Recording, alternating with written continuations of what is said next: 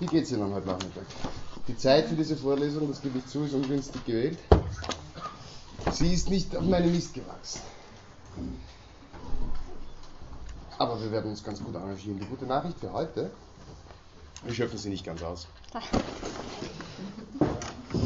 Ah, was ich heute mit Ihnen machen möchte, erstens, weil es die Höflichkeit gebietet, mich ein wenig vorzustellen, und zweitens, äh, ein bisschen darüber zu erzählen mit Ihnen ein bisschen darüber zu reden, was ich mir vorstelle, was man in diesem Semester sinnvollerweise machen könnte. Äh, ich sage gleich einmal vorab ein paar Sachen dazu, äh, die hoffentlich auf Ihre Zustimmung treffen. Äh, das ist als Vorlesung konzipiert hier, das ist mir bewusst. Äh, ich handhabe es aber auch in meinen sonstigen juristischen Lehrveranstaltungen nicht so, dass ich allzu gern und das obwohl Leute, die den Job haben wie ich, äh, sich sehr gerne reden hören, permanent sie nur beschalle von vorne. Das ist, glaube ich, gerade in einem philosophischen Studium nicht das, was man gerne hat. Es ist zumindest nicht das gewesen, was ich unglaublich gern gehabt habe damals, als ich Philosophie studiert habe. Und das ist zumindest, also wenn man die Beginnzeit hernimmt, sehr lang her. Ähm, was ich gern hätte von Ihnen ist, äh, dass Sie, was auch immer Ihnen äh, am Herzen liegt, zum jeweiligen Inhalt der Einheit mit mir teilen oder mit den anderen teilen und dass wir vor allem viel äh, diskutieren miteinander über die Fragen. Äh, in der Juristerei in der Philosophie wahrscheinlich genauso. Das weiß ich. In Philosophie kann man darüber streiten. In der Juristerei ist es ganz eindeutig so, dass es richtig und falsch nicht gibt. Ich bin fest davon überzeugt, dass es in der Rechtstheorie jedenfalls genauso ist. Und im weitesten gehört ja die Gesellschaftsvertragstheorie auf jeden Fall zur Rechtstheorie dazu. Ich glaube, dass es hier kein wirkliches richtig oder falsch in den Standpunkten gibt. Ich bitte Sie deshalb, keine falsche Scheu an den Tag zu legen. Grüß Gott, na kommen's. Naja. Ähm, Sie werden, wenn Sie bei mir bleiben dieses Semester, was ich hoffe und worüber ich mich sehr freuen würde, äh, nicht allzu viel von mir lernen, sondern äh, am meisten wahrscheinlich von den Leuten, die die Gesellschaftsvertragstheorie als solche nachhaltig geprägt haben. Ich habe mir erlaubt, weil ich das für gescheit halte und weil sowieso zu wenig Primärtexte gelesen werden heutzutage, für Sie einen kleinen Reader zusammenzustellen, äh, von dem ich mir wünschen würde, äh, dass sie ihn entweder kaufen oder die Texte sonst irgendwoher. Also wir haben ihn mit dem Fakultas Verlag, glaube ich, nicht allzu teuer gemacht. Aber wenn Sie die Texte schon haben, ist mir wurscht, woher Sie sie haben. Ich würde mir nur wünschen, dass Sie sich in den Inhalt dieses Dings hier einlesen. Ähm, äh, sollte unten im Nickshop zu beziehen sein. Äh, vom Inhalt her, darauf werde ich nachher noch eingehen, umfasst er klassische Texte, Hobbes, äh, Locke, Spinoza ein bisschen, Rousseau. Ähm, äh, Hume und dann ein bisschen auch noch Kritik, Kant natürlich und ein bisschen Kritik am Gesellschaftsvertrag Hegel und Marx. Äh, das ist im Endeffekt das Programm, das wir uns für dieses Semester hier, also das ich mir für dieses Semester hier äh, vorgenommen habe. Ob wir zu Rawls wie äh, ursprünglich angekündigt noch kommen werden, das wird sich einfach herausstellen, das kommt auch darauf an, wie viel wir miteinander hier ins Streiten und ins Diskutieren kommen werden. So, das gesagt habend, gibt es vorab schon mal irgendwelche Fragen Ihrerseits? Und fragen Sie bitte jederzeit. Alles, was Sie wollen. Muss, Sie können alles fragen, ich muss nicht auf alles antworten. Ja, wäre die erste. Ist es erlaubt, aufzunehmen bei Ihnen? Ja, wenn Sie mich dann nicht für den Blödsinn, den ich sage, äh, haftbar machen, dann ja, nehmen Sie mich auf. Ähm, äh, ganz kurz nur zu mir selbst. Der Name steht ja irgendwo äh, vorne drauf. Ich glaube, da muss ich nicht wesentlich drauf eingehen. Ich bin eine Gestalt, die hier an der Philosophie zumindest nicht typisch ist. Ich äh, verdiene mein Geld an der Wirtschaftsuniversität Wien. Äh, ich weiß, ja, ernte diese Blicke immer. Äh, ich äh, gehöre aber, muss man dazu sagen, äh, von den Juristen unter Anführungszeichen zu den Guten, weil ich mache öffentliches Recht, ich schütze ihre Grundrechte, meine Damen und Herren. Das ist das, was ich im Wesentlichen tue den ganzen Tag. Ich schütze ihre Meinungsfreiheit und ihre Religionsfreiheit, zum Teil auch ihre Eigentumsfreiheit weiß, okay. Ähm, das ist äh, das, womit ich mich schwerpunktmäßig auseinandersetze, äh, Grundrechtsfragen, äh, auch in letzter Zeit vermehrt Fragen äh, im Bereich Rechtsphilosophie, äh, Rechtstheorie, äh, damit man bei den allzu praxislastigen Dingen, die wir sonst, wir haben hier vorne noch Sessel oder so, Und hier sind, glaube ich, sogar noch Platzungen frei. Da fehlt eine Achse. Also, aber hier sind welche. Und hier sind auch noch zwei. Also wir, haben, wir schaffen das. Gut. Ähm, so. Ja, der ist kaputt, aber hier haben wir.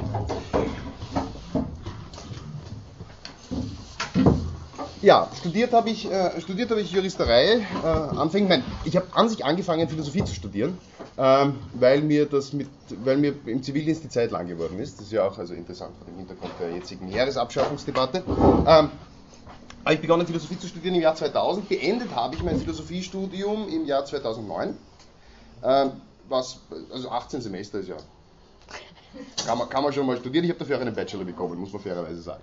Ähm, äh, Juristerei ging schneller und das Arbeiten ging auch schneller. Ich habe in Wien promoviert äh, über ein Thema, das äh, wahrscheinlich relativ langweilig klingt für Sie, äh, auf den ersten Blick zumindest, über das Geschäftsgrundlagenproblem im österreichischen Zivilrecht. Unglaublich trocken, wenn Sie irgendwo hin auf Urlaub fahren und dann passiert irgendwas, Bomben gehen hoch oder sowas. Was passiert dann? Können Sie vom Vertrag zurücktreten und so weiter. Ist im Endeffekt aber eine rechtsphilosophisch interessante Frage, wenn man viel Seneca lesen muss, um die ganzen Grundlagen zu verstehen. Wie ist das mit der Versprechenslehre? Muss man, wenn man es versprochen hat, das Ganze halten? Ähm, das war recht spannend. Dann habe ich mir überlegt, ne, du gehst ein Jahr ins Ausland, habe ich ein Jahr in den USA studiert ähm, und bin seit letztem Jahr wieder, äh, äh, wieder in Österreich, um an der WU die Studenten zu ärgern. Jetzt habe ich gedacht, jetzt dehne ich äh, äh, den Kreis meiner Bosheiten weiter aus, auch auf das Institut für Philosophie, das leichtsinnigerweise mir diesen Lehrauftrag erteilt hat. Das ist, äh, das ist der. Einen kann ich noch anbieten, Herr Freund. Sonst muss ich meinen eigenen zur Verfügung stellen, was auch geht. Ich kann am Sessel am Tisch sitzen. Darin. Gut. Ähm, und deswegen sitzen wir alle zusammen hier. Ähm, ich habe Juristerei, ich wollte immer schon, nein, ich wollte nicht immer Juristerei studieren. Ich wollte am Anfang wollte ich Verbrecher werden. Äh, das war meiner Mutter dann irgendwann so peinlich äh, beim Familientisch, dass sie mich überzeugt hat, ich sollte was anderes wählen und ich habe dann gesagt, okay, man findet Angänge, man wird Jurist. Äh, die eigentliche Motivation war, wer, wer von Ihnen kennt äh, die Firma? Gene Hackman, Tom Cruise? Mhm. Ja? Irgendwann unterhalten sich diese zwei Juristen dort äh, darüber, warum sie eigentlich Just studiert haben. Und ähm, der äh, Tom Cruise sagt, na, er hat irgendwann mal äh, Pizza ausgeliefert für äh, einen italienischen Einwanderer, der aber nicht gut Englisch konnte und der irgendwann einmal eine Steuervorschreibung bekommen hat, die er nicht verstanden hat, deswegen nicht einbezahlt hat und irgendwann wurde sein Unternehmen deswegen geschlossen. Und für ihn war ähm, die Motivation, Juristerei zu studieren, darin, äh, darin äh, gelegen, dass er die Dinge und die Welt um ihn herum und die Anforderungen, die, ihn, die an ihn gestellt werden, verstehen möchte. Ähm, und deswegen hat er gesagt, er muss, äh, er muss Jurist werden, um dann auch in der Position zu sein, entsprechend zu reagieren auf diese Anforderungen, die an ihn herangetragen werden. Der Gene Hackman hat äh, äh, gesagt, naja, es war bei ihm so ähnlich. Er war früher als kleiner Bursch Caddy auf einem Golfplatz für obere Mittelklassefamilien ähm, und äh, die, da haben viele junge Anwälte gespielt. Und äh, die jungen Anwälte hatten schöne braune Beine und sie hatten auch schöne Frauen mit schönen braunen Beinen. Ähm, also das sind so ziemlich die zwei Motivationslagen, die man durchspielen kann, warum man Juristerei macht. Ich glaube, ich bin eher in der Nähe von Tom Cruise. Ähm, für mich hat es irgendwann einmal eine relativ äh, für mich war irgendwann einmal die Überlegung relativ spannend, wenn ich mich so umschaue. Äh, hier in diesem Raum, wenn ich auf die Straße gucke, dass heutzutage es ja nichts mehr gibt, oder es zumindest augenfällig wenig gibt, wo uns das Recht erspart bleibt bis zu einem gewissen Grad. Äh, egal was, also die, die, Zusammenstellung dieses Readers gehorcht irgendwelchen Copyright-Vorgaben, die man beachten muss und für die ich Gott sei Dank als Lehrveranstaltungsleiter hier ausgenommen bin. Äh, der Vertrag mit meinem Mobilfunkanbieter, die Straßenverkehrsordnung, Baurecht, äh, die Dinge, die wir tragen, ob wir einander den Schädel einschlagen oder nicht, wie schnell wir auf der Autobahn fahren, äh, wen wir wählen und dass wir wählen dürfen, die Staatsform als solche, alles Mögliche. Äh, die Juristerei ist omnipräsent. Das hat es für mich irrsinnig spannend gemacht, dieses Ding zu studieren oder sich ein bisschen anzuschauen. Die Illusion ist, wenn man als junger Mensch Juristerei studiert, glaube ich, dass man äh, meint, wenn man vier Jahre da etwas in sich hineinpaukt, aus irgendwelchen Skripten und äh, Kodizes, dass man etwas über das Recht versteht. Das ist natürlich ein Trugschluss. Aber man nähert sich der ganzen Sache an und man lernt vielleicht ein bisschen, wie die Juristen ticken. Das ist die spannende Sache daran. Und wenn man so mit dieser naiven Grundhaltung staunend äh, die Welt um sich herum anblickt, dann ist es ja irgendwann einmal naheliegend zu fragen, na gut, warum gibt es das Ganze eigentlich? Warum gibt es unsere lustige Rechtsordnung? Und warum gerade die und keine andere? Ging es auch anders? Und warum ist die legitimiert? Warum kann man mir dieses und jenes verbieten? Klassische Antwort darauf. Warum gibt es Gesetze in Österreich, meine Damen und Herren? Um sich zu schützen. Die sind irgendwann verabschiedet worden in einem, äh, in einem entsprechenden Verfahren. Äh, dieses Verfahren gehört der Bundesverfassung. Die Bundesverfassung haben wir gelernt, ist das oberste Gesetz in Österreich. Ja, so circa. Ähm, warum gibt es die Bundesverfassung?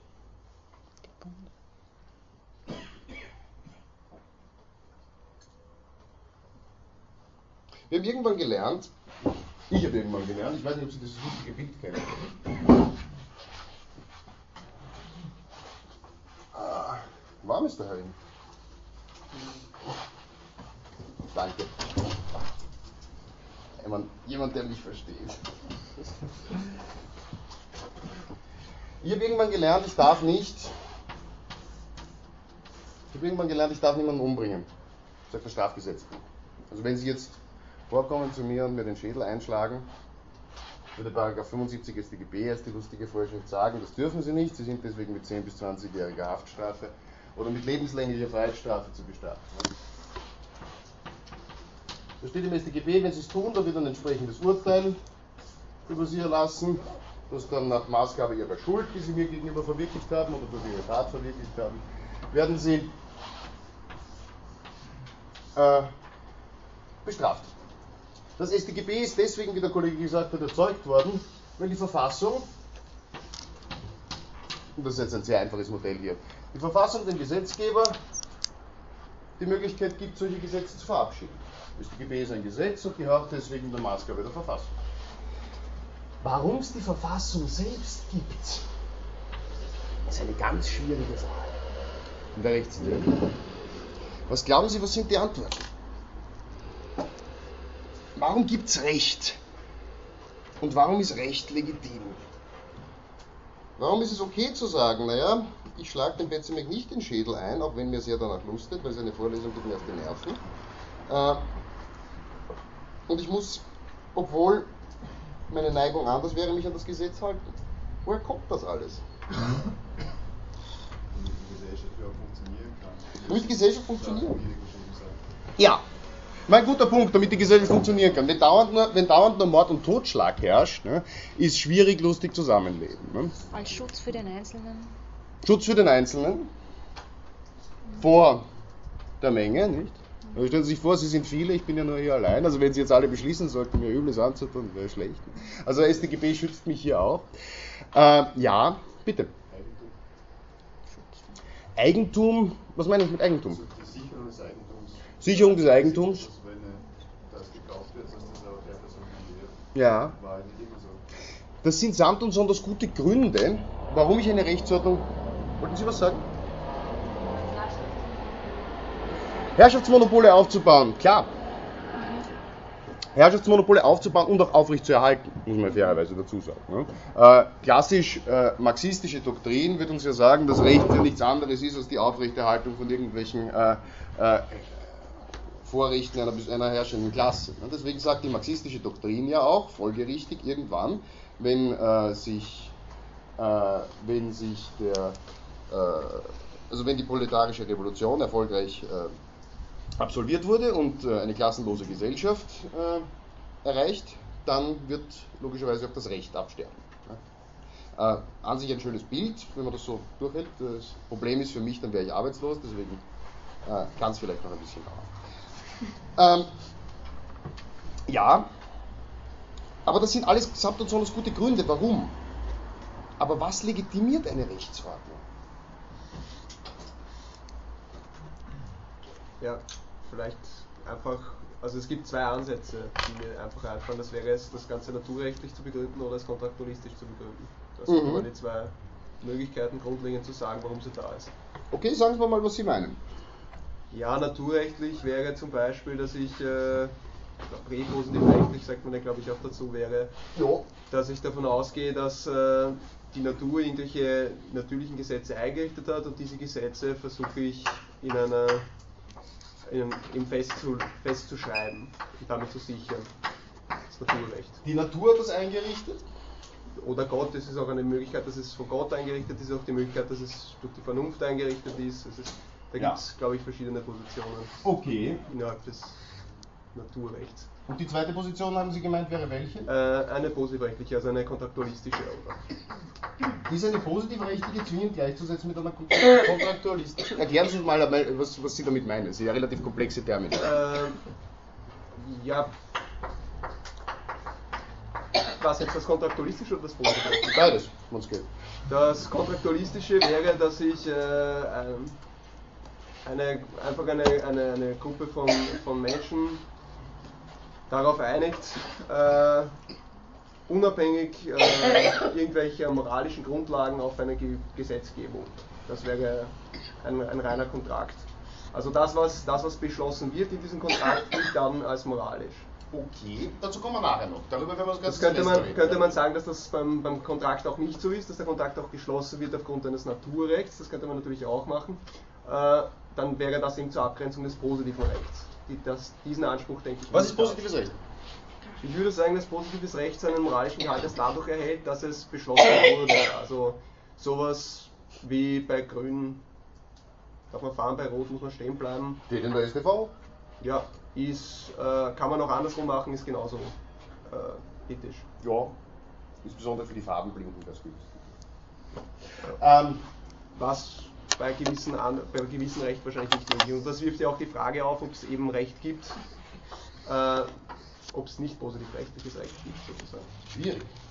Was der Kollege hier gesagt hat, ist alles samt und sonders äh, sehr richtig und schön und illustriert eigentlich unser Spannungsfeld relativ schön. Ich kann sagen, Recht gibt es deswegen, weil ich verschiedene Gerechtigkeits- oder Rechtsprinzipien einsehen kann. Die kann ich einsehen deswegen, weil Gott äh, sie in die Welt gesetzt hat, so dass sie den Menschen begreiflich sind. Ich kann natürlich auch sagen, Gott hat Gerechtigkeitsprinzipien in die Welt gesetzt, aber sie sind mir nicht begreiflich, aber das ist eine frustrierende Position. Ähm, ich kann auch sagen, die Vernunft macht es mir möglich, das Recht zu erkennen oder zu sehen, was Recht und was Unrecht ist. Ähm, ich kann aber auch sagen, alles Unsinn, weil darüber können wir lang streiten und wir werden nie Einigung erzielen, sondern Recht ist nur, wie es vorher definiert wurde von Ihnen, ähm, das, was in einem speziellen Verfahren gesetzt wurde und deswegen für verbindlich erklärt wird. Das ist das, was wir positives Recht nennen. Das kommt vom lateinischen ponere, setzen, also gesatztes Recht, das, was die Juristen positives Recht nennen. Nur das positive Recht, meine Damen und Herren, ist das, womit ich mein Geld verdiene. Äh, Das positive Recht ist die StVO, das Lebensmittelgesetz, das Strafgesetzbuch, das Allgemeine Bürgerliche Gesetzbuch, die Bundesverfassung, egal was. Ähm, Alles, was wir als Rechtsvorschriften kennen in unserer Rechtsordnung, das ist positives Recht.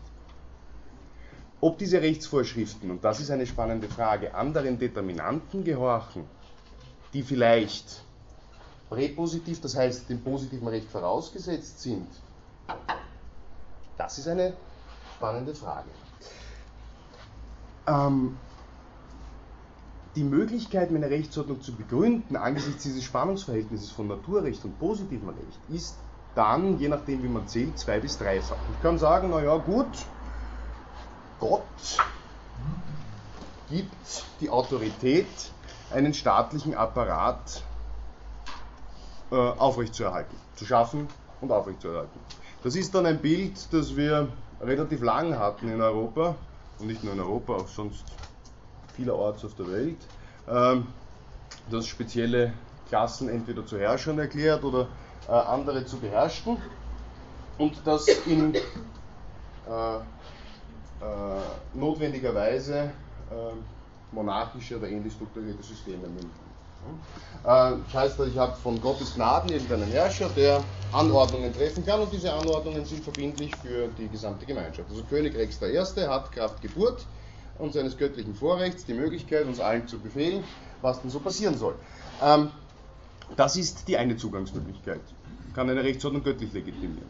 Die zweite Möglichkeit wäre, das ist das, was der Kollege gesagt hat, man kann sich eine Rechtsordnung ähm, auch so vorstellen, wenn man sagt, naja gut, ich beschränke sie nur auf das, was da ist, nur auf das positive Recht und sage, ich führe sie, was ihre Legitimität anlangt, gar nicht mehr auf irgendeinen höheren Grundsatz zurück. Ich habe ein rein positivistisches Rechtbild, äh, Weltbild und sage, okay, den Staat gibt es nur deswegen, weil es Rechtsnormen gibt. Rechtsnormen gibt es nur deswegen, weil sie nach einem bestimmten Verfahren gesetzt wurden. Das bringt einen gewissen infiniten Regress. Ich kann über der Bundesverfassung für das österreichische System zumindest so etwas wie Grundprinzipien unserer Bundesverfassung noch annehmen. Demokratie, Republik etc. etc. Die stehen dann nochmal drüber. Aber irgendwann ist aus. Ja? Irgendwann weiß ich nicht mehr, wo das Ganze herkommt der wahrscheinlich führende Theoretiker des Positivismus, zumindest im, äh, äh, in, äh, im deutschsprachigen Raum, Hans Kelsen, äh, hat dieses Problem wie gelöst? Weiß das irgendjemand zufällig? Bitte. Er nimmt eine Grundnorm an. Erzählen Sie uns, was die Grundnorm ist. Wir sollen Verfassung legitimieren, unsere selbst keine Norm, sondern eben eine Hypothese, die Legitimation des Ganzen. Genau. Völlig richtig. Hans Kelsen sagt, ich, ich bläre es nochmal hinaus. Hans Kelsen, jetzt verlassen Sie uns doch nicht gleich, Frau Kollegin. Ich hätte ein Sesselchen für Sie. Da ist auch noch eine Frage. Ähm, das ist lieb. Oder ist es so schlimm? Das kann ich noch nicht sagen. Also, ja, trotzdem wollten wir schon gehen. Na, jetzt ein bisschen ungemütlich. Also ich habe mir gedacht, ich komme das nächste Mal wieder oder so. Ja, das ist ja schön, dass Sie da sind. Ähm, die Grundnorm, ja. Hans Kelsen hat gesagt, naja gut, wir können das Ganze nicht wirklich legitimieren und wir können es nicht mehr wirklich begründen. Was wir brauchen, ist eine Voraussetzung unserer positiven Rechtsordnung, die ich zwar annehme, die aber selbst keine positive Rechtsnorm ist, sondern die allein die Funktion hat, unser positives Rechtssystem zu legitimieren. Die ist notwendigerweise selbst inhaltsleer, Sie dient nur dazu, dass dieser ganze infinite Regress, dass ich jede Rechtsstufe auf irgendetwas zurückführen muss. Ja? Urteil gibt es nur deswegen, weil es das StGB gibt. StGB, StGB gibt es nur deswegen, weil es Verfassung gibt und Verfassung muss gewissen Grundprinzipien gehorchen. Damit das irgendwann einmal ein Ende hat, muss ich diese Grundnorm einziehen. Und dann, je nachdem, welches Buch man von ihm liest, oder verschiedene Sachen dazu gesagt, äh, was diese Grundnorm genau ist, aber sie dient nicht äh, wesentlich weiter als als legitimatorische Funktion unserer ähm, Verfassung. Ähm, das ist ein nüchterner und ein wenig vielleicht auch unbefriedigender Befund. Ähm, und die dritte Möglichkeit, das ist herrschend Lehre. Also Sie werden wahrscheinlich von jedem österreichischen akademischen Juristen dieses Modell präsentiert bekommen. Hat ja auch durchaus so seine Praktikabilität, ist ein theoretisch stringentes Modell. Ähm, unbefriedigend ist es deswegen, weil es mir nicht erklärt, und ein Kelsenianer würde sagen, diese Frage stellt sich nicht, weil sie absurd ist, weil sie mir nicht erklärt, ob es für die Juristerei nicht doch so etwas geben kann, wie Gerechtigkeitsvorstellungen, die in einem System vorherrschen sollen. Dass äh, unser System vielleicht nicht nur davon abhängig ist, dass nach einem gewissen Verfahren gewisse Normen gesetzt wurden, die aber inhaltlich völlig beliebig sind. Ja? Ich kann nach diesem Modell, und ich vereinfache jetzt, aber theoretisch betrachtet, kann ich da alles in eine Rechtsnorm hineinschreiben, was will. Es kann himmelschreiendes Unrecht sein, unserer persönlichen Wertung nach. Aber ich könnte alles Mögliche hineinschreiben. Ähm, die, das ist ja auch der Hauptkritikpunkt, der dem Positivismus entgegengebracht wurde. Insbesondere in der Zeit nach 1945 hat man den Positivismus zum Teil sehr verfehlt, muss man fairerweise dazu sagen, auch sehr für die nationalsozialistische Unrechtsherrschaft verantwortlich gemacht, weil der eben davon ausgegangen ist, der Inhalt der Rechtsordnung oder Inhalt der Rechtsvorschrift ist an sich beliebig, nicht rückführbar in übergeordnete höhere Prinzipien. Ähm, es kommt nur auf äh, die Einhaltung eines bestimmten Prozedere an. Ähm, und die dritte Variante, also ich hätte Gott, ich habe die Grundnorm, beides ein wenig, äh, äh, beides ein wenig äh, anspruchsvoll als, äh, als Rückführung unseres Denkprozesses. Und die dritte Möglichkeit wäre die, über die ich mich ganz gerne mit Ihnen dieses Semester lang unterhalten würde. Die dritte Möglichkeit wäre das, was der Kollege, sagen wir jetzt einmal dazu, als kontraktualistisch beschrieben hat, der sogenannte Gesellschaftsvertrag. Wir werden heute nicht über eine ganz konkrete gesellschaftsvertragliche Grundposition sprechen, sondern wir werden versuchen, jetzt nur ein paar Minuten lang aufzureißen, worum es denn da insgesamt geht bei der Idee eines Gesellschaftsvertrages. Alle Gesellschaftsvertragstheorien haben gewisse, äh, gewisse Grundzüge gemeinsam, von denen sie ausgehen. Weiß irgendjemand von Ihnen, was gemeinhin als erste Gesellschaftsvertragstheorie gibt? Hobbes. Ja. Wer bietet mehr? Platon klingt gut. Welcher Dialog? Nicht die Politeia, sondern die Dominanten. Nein, nein. Aber Politeia ist schon mal gut. Politeia hat ein kontraktualistisches Element. Kriton. Kriton. Ähm, ist aber meiner Meinung nach auch nicht ganz wahr. Ich erzähle aber mal kurz, worum es beim Kriton geht. Ähm, weiß jemand, worum es beim Kriton geht? Wer ist Kriton? Ist nicht der Atlantis-Dialog? Nein. Ein Schüler, ein Schüler des Sokrates, ein wohlhabender Schüler des Sokrates und im Dialog kommt ähm, Kriton zu Sokrates, der, also Kriton schließt eigentlich an an die Apologie des Sokrates, ähm, äh, besucht ihn im Gefängnis. Ja, Sokrates soll sterben und Kriton versucht Sokrates was einzureden. Was würden Sie einem guten Freund oder einem verehrten Lehrer raten, der im Efen sitzt und ja, flieh, lauf weg. Und was sagt Sokrates? Relativ interessant ähm, in Bezug auf das. Er sagt, ich kann nicht weglaufen, weil ich, ich habe hier glaube ich sogar die Stelle für Sie markiert, ich kann es auch gerne nachher durchgehen, ähm, weil ich mit meiner Integration in die Gemeinschaft Athens einen Vertrag eingegangen bin mit dem Gemeinwesen, gegen den ich mich bislang nicht gesträubt habe, dessen Vorzüge ich genossen habe und den ich nicht deswegen jetzt brechen werde, weil er für mich unbequem wird. Er sagt, der Vertrag, unter Anführungszeichen, den ich habe mit meiner politischen Gemeinschaft hier, mit Athen, der hat mir ermöglicht, dass ich Mutter und Vater habe als solche und dass diese Rechtspositionen entsprechend ähm, verteilt worden sind.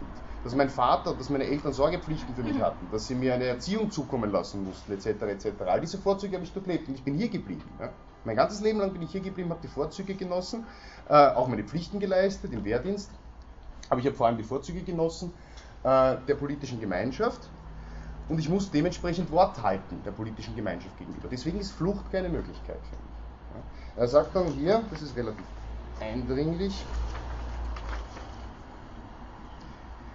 ähm, auch noch während des Rechtshandels konntest du ja die Verweisung zuerkannt haben, wenn du das gewollt hättest. Der wollte ja nicht die Verweisung haben. Ähm, und so, was du jetzt gegen deinen Willen in der Stadt unternimmst, damals mit ihrem Willen tun, du aber tatest damals zwar ganz schön, als wärest du gar nicht unwillig, wenn du sterben müsstest, sondern wähltest, wie du sagtest, lieber, die Verweisung, äh, lieber als die Verweisung den Tod. Nun hingegen schämst du dich weder äh, vor deinen Reden noch scheust du uns die Gesetze, sondern versuchst zu zerstören und handelst, wie nur der schlechteste Knecht handeln konnte, indem du zu entlaufen versuchst gegen alle, und jetzt wird es interessant, Verträge und Versprechungen, nach denen du uns versprochen hast, als Bürger zu leben. Ja? Sokrates geht also der platonische Sokrates geht aus in dieser Figur, dass es so etwas gibt wie einen Vertragsschluss unter den freien Bürgern Athens, sich den Regeln des Gemeinwesens entsprechend zu verhalten. Und eben auch den Sanktionen, das ist die Konsequenz aus dem Ganzen, wir werden bei Hobsbawm noch sehr stark darauf zurückkommen, den Sanktionen zu gehorchen, die für den Regelbruch angedroht sind und nicht den Easy Way Out sozusagen zu nehmen, ähm, den Vertrag nämlich als solchen zu negieren. Wir finden frühere Erwähnungen einer solchen Überlegung äh, auch schon bei äh, Epikur, in den epikureischen Hauptlehrsätzen. Ähm, Lehrsätze 31 bis ähm, 33 für, diejenigen, die, für diejenigen unter Ihnen, die es ganz genau interessiert, ähm, wo Epikur nämlich folgende interessante Dinge lehrt, die eigentlich in der modernen Philosophie oder in der modernen Rechtsphilosophie wieder sehr präsent sind, in der Philosophie von John Rawls nämlich insbesondere. Wissen Sie, wer John Rawls ist? Ja, berühmter amerikanischer Rechtsphilosoph, kürzlich verstorben, Harvard-Professor, sehr äh, einflussreiche, äh, sehr, einfluss, sehr, einflussreicher Kontraktualist. Äh, Haupt, äh, äh, Epikur hat damals schon gelehrt, dass Gerechtigkeit äh, ein Ausfluss wechselseitiger Vereinbarungen ist und nichts anderes. Und es geht darum, dem anderen möglichst keinen Schaden zuzufügen. Ähm, und Gerechtigkeit existiert nicht für die, die keine Vereinbarungen schließen können, ähm, oder für die, die keine Vereinbarungen mit anderen darüber, was gerecht sein soll, schließen wollen. Und es gibt keine absolute Gerechtigkeit außerhalb dieses Modells. Sehr fortschrittlich gedacht, damals schon, von Epikur. Ähm, aber klassischerweise beginnt die Gesellschaftsvertragstheorie äh, mit Hobbes. Das ist ganz klar. Ähm, Thomas Hobbes, der äh, als Philosoph äh, einen zwiespältigen Ruf schon hatte zu Lebzeiten und ihn, heute, und ihn bis heute genießt und der insbesondere unter den starken Eindrücken der Verheerungen des Bürgerkriegs, der damals in äh, seiner Zeit in England äh, der dominante äh, Faktor war, eine sehr äh, streng äh, royalistisch orientierte Doktrin entwickelt hat, gesagt hat, naja, die Menschen müssen sich zusammenfinden und ihre Willkür delegieren an eine Figur, die für Sicherheit im Gemeinwesen sorgt, können wir also mal ganz knapp dazu sagen, ähm, und ihre Freiheitspositionen, also die Möglichkeit, ihre Möglichkeit, Willkür walten zu lassen, hier äh, entsprechend für das Staatswesen aufgeben. Wie funktioniert ähm, eine klassische Gesellschaftsvertragstheorie? Welche Elemente habe ich da jedenfalls drinnen?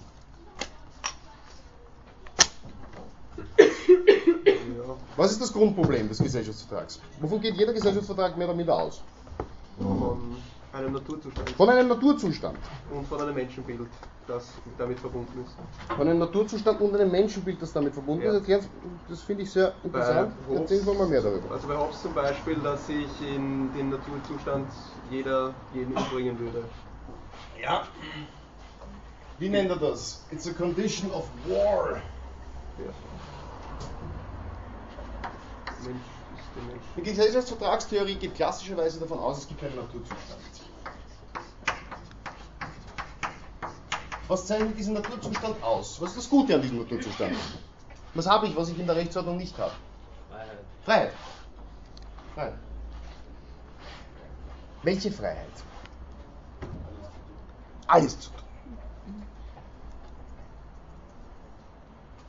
Das Interessante an diesem Freiheitsbegriff ist, das ist ein ganz anderer Freiheitsbegriff, als wir ihn dann später kennen in der moderneren Philosophie ab dem 19. Jahrhundert, wie er von Nietzsche dann auch geprägt wird. Äh, dieser Freiheitsbegriff, den wir haben in, Gesellschaft, in einer gesellschaftsvertraglichen Grundannahme, ist ein solcher, der dem Menschen inhärent ist. Der, es hat einen ganz großen römischen Juristen gegeben, ähm, ähm, äh, äh, äh, Florentinus, der äh, gesagt hat, dass Libertas ist, ist ja an sich eine Fakultas des Menschen, gehört dem von vornherein.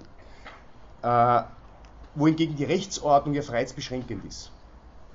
A priori. Das Einzige, was die Rechtsordnung macht, sie reguliert. Eine Rechtsordnung ist nichts anderes als eine Allokation von Freiheitspositionen. Eine Rechtsordnung ist dementsprechend ähm, freiheitsbeschränkend in dem äh. Die Freiheit habe ich. Warum soll ich die Freiheit aufgeben? Macht ja keinen Sinn, wenn die Rechtsordnung die Freiheit beschränkt. Freiheit ist ja was Gutes, haben wir immer gelernt. Ich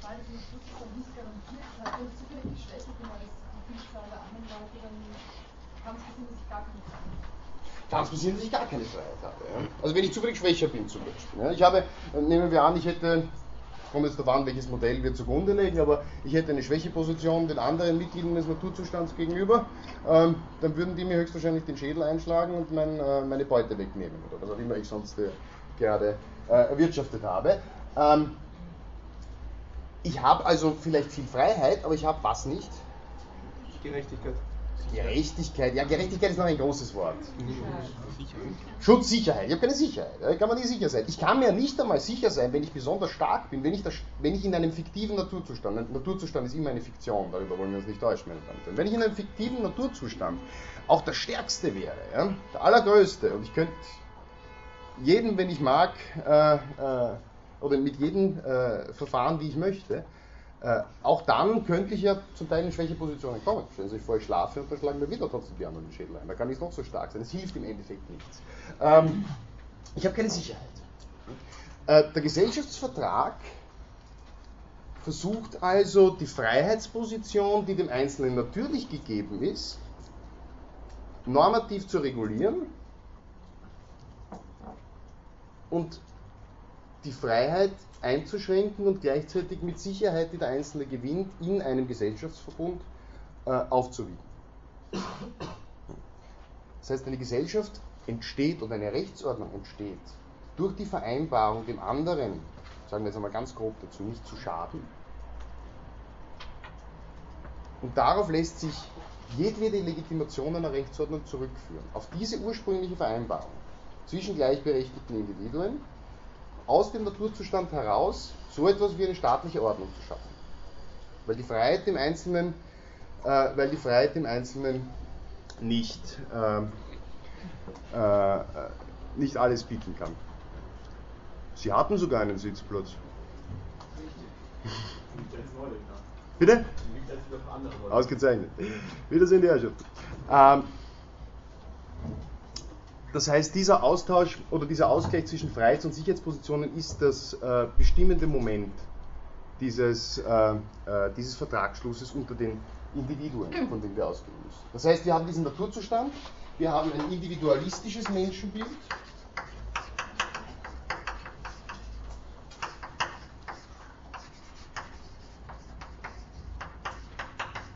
Wir haben eine Vereinbarung,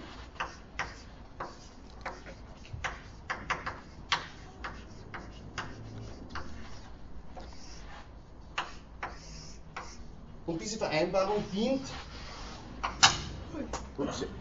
als Legitimation der staatlichen Ordnung. Im Wesentlichen ist es so gedacht. Ähm, und im Wesentlichen ist jeder Gesellschaftsvertrag so gedacht. Das ist das, worüber ich mich gern mit Ihnen im Laufe dieses äh, Semesters unterhalten würde, wie das die einzelnen Denker konzipiert haben im Rahmen ihrer Theorie. Was unterscheidet Hobbes im Endeffekt von seinen Nachdenkern? Was unterscheidet Hobbes insbesondere äh, von äh, der Gesellschaftsvertragstheorie seines Landsmanns John Locke, die auch sehr berühmt geworden ist, und was unterscheidet sie äh, von äh, dem Denken Rousseaus, das wahrscheinlich mit dem Gesellschaftsvertrag so sehr äh, verbunden ist oder dessen Name mit dem Terminus Gesellschaftsvertrag so sehr verbunden ist wie kein anderer. Und ähm, wie wurde das dann im Denken Immanuel Kants ausgestaltet? Äh, das sind diese vier Namen, Hobbes, Locke, Kant und äh, Rousseau, sind wahrscheinlich die vier dominanten äh, Figuren der klassischen Gesellschaftsvertragsdoktrin. Äh, ihre Theorien bauen weitreichend aufeinander auf, deswegen sind sie im Rahmen ihres Readers auch aufbauend dargestellt. Ähm, wir werden sie sukzessive besprechen, dazwischen aber schon Einwürfe vornehmen im Hinblick auf die äh, Kritik, die schon sehr früh an äh, gesellschaftsvertraglichen äh, Denkmustern geübt wurde. Und äh, wir werden nach Möglichkeit am Ende der Vorlesung dann auch auf moderne kritische Positionen zur Gesellschaftsvertragstheorie ähm, Rücksicht nehmen, nämlich insbesondere äh, nicht nur die marxistische, sondern äh, auch die äh, kommunitaristische und die feministische Kritik an dem Gesellschaftsvertragsmodell. Was mich aber am meisten interessieren würde, und deswegen werden Sie ein bisschen ausgebeutet in dieser Lehrveranstaltung, auch das kann ich Ihnen gleich androhen, sollten Sie bei mir bleiben in diesem Semester. Ähm, was mich am meisten interessieren würde, wenn wir all diese gesellschaftsvertraglichen Modelle studiert haben.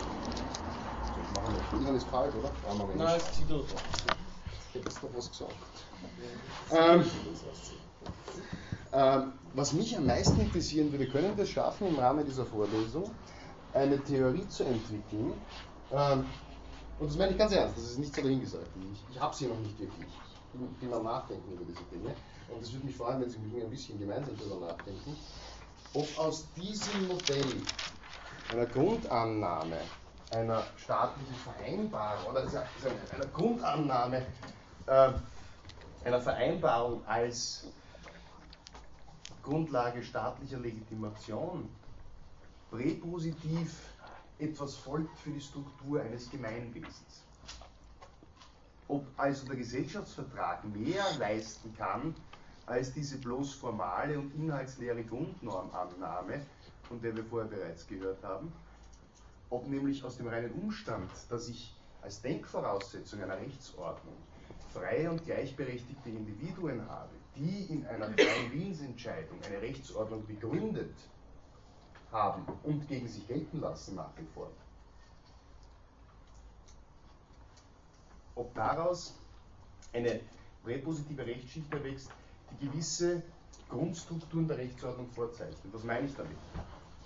Kann es nicht sein, und jetzt nehme ich schon in der ersten Stunde sehr viel von dem vor, vorweg, was ich gerne in der letzten Stunde beweisen würde, kann es nicht sein, dass aus dieser Grundannahme ein gewisser Katalog fundamentaler Garantien und Berechtigungen des Einzelnen erwächst, nennen wir es jetzt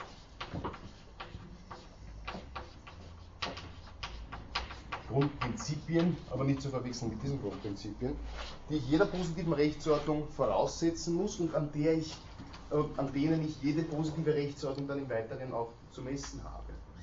Wenn ich ein solches Menschenbild habe, des freien, verantwortlichen und selbstständigen Individuums, kann ich dann Rechtseinschränkungen wirklich beliebig vornehmen? Funktioniert ein positivistisches Argument einer inhaltlich beliebig ausgestaltbaren Rechtsordnung dann auch noch, wenn ich eine solche äh, Voraussetzung äh, vermute? Das ist das, was ich sehr gerne besprechen würde. Ähm, ich würde Sie wirklich bitten, äh, sich entweder dies hier anzuschaffen oder dies hier zu kopieren. Äh, ich weiß aber nicht, ob das dann im Endeffekt billiger kommt. Ähm, oder sich die Texte sonst irgendwoher zu besorgen, das ist ja nicht meine Erfindung, die finden Sie auch sonst überall im Netz. Ist, also wenn, wenn es Ihnen lieber ist, mit dem Computer hier zu sitzen, mir ist alles recht. Ähm, und ich würde Sie äh, wirklich bitten, auch immer vorauszulesen für die nächste Einheit, damit wir miteinander diese Dinge diskutieren können. Bitte. Ja, für Sie mich bitte den Namen des nochmal. Oh, Entschuldigung. Gibt es unten im Nickshop. Gesellschaftsvertrag, Theorien vertraglicher Begründung staatlicher Ordnung, Texte. Ähm, da sind alle großen Gesellschaftsvertragstheorien drin, also Hobbes, Locke, äh, Rousseau und Kant, die für unsere, äh, für unsere äh, Veranstaltung hier wesentlichen Aspekte. Ähm, und ich würde Sie wirklich bitten, diese Dinge voraus, äh, vorab zu studieren, damit wir, äh, damit wir sie diskutieren können, damit mir hier vorne damit ich mir hier vorne nicht eineinhalb Stunden den Mund fusselig rede. Ähm, und weil es, glaube ich, für uns alle irgendwie spannender ist, wenn wir das so tun können. Wie gesagt, fragen Sie mich jederzeit bitte gerne alles. Wenn ich es weiß, werde ich es Ihnen sagen. Wenn ich es nicht weiß, werde ich Sie anlügen. Nein, äh, Sie wissen schon. Ähm, das ist mein Programm. Ich bin aber gerne auch für Ergänzungen offen. Ich habe äh, ja, hab eine Vorname, Punkt, Nachname, Uni Wien, E-Mail-Adresse. Schreiben Sie mir gerne jederzeit, rufen Sie mich auch gerne an. Man findet mich nicht allzu schwierig, glaube ich, auf der WU irgendwo. Äh, die verbinden zur Not auch, wenn Ihnen irgendwas am Herzen liegt oder wenn Sie sagen, machen Sie dieses und jedes vielleicht ein wenig anders. Mir alles recht. Ähm, ich freue mich auf das Semester. Ähm, das das abgeschlossen wird relativ spät. Ich glaube, die letzte Einheit ist angesetzt für den 28. Jänner. Das scheint mir doch ein wenig extrem. Ich kündige aber gleich an, es wird so schlimm nicht sein. Äh, ich bin im November äh, nämlich vielleicht zwei Wochen äh, nicht im Lande und da müssten wir uns den Termin dann vielleicht sowieso noch ausschnapsen oder ein, einfach entsprechend nach hinten verschieben. Ähm, äh, das werde ich aber noch rechtzeitig äh, bekannt geben. Äh, die Prüfungsleistung, auch wenn ich gern möchte, dass Sie äh, auf jeden Fall hier mit mir diskutieren oder vielleicht sogar streiten im Rahmen dieser Lehrveranstaltung, die Prüfungsleistung muss erbracht werden, weil es sich hier um eine Vorlesung handelt äh, durch äh, eine Einzelprüfung am Schluss, was mir wesentlich lieber ist und ich glaube auch den meisten meiner Philosophiestudienkollegen damals immer wesentlich lieber war, dass man da ein Kolloquium draus macht, als irgendeinen lähmenden äh, schriftlichen Test. Äh, es dauert zwar für mich länger, aber ich glaube, es ist irgendwie lustiger. Wir werden uns dann irgendwann bei mir an der WU in meinem Büro treffen, dann trinken wir einen Kaffee und reden über das Leben und den Gesellschaftsvertrag.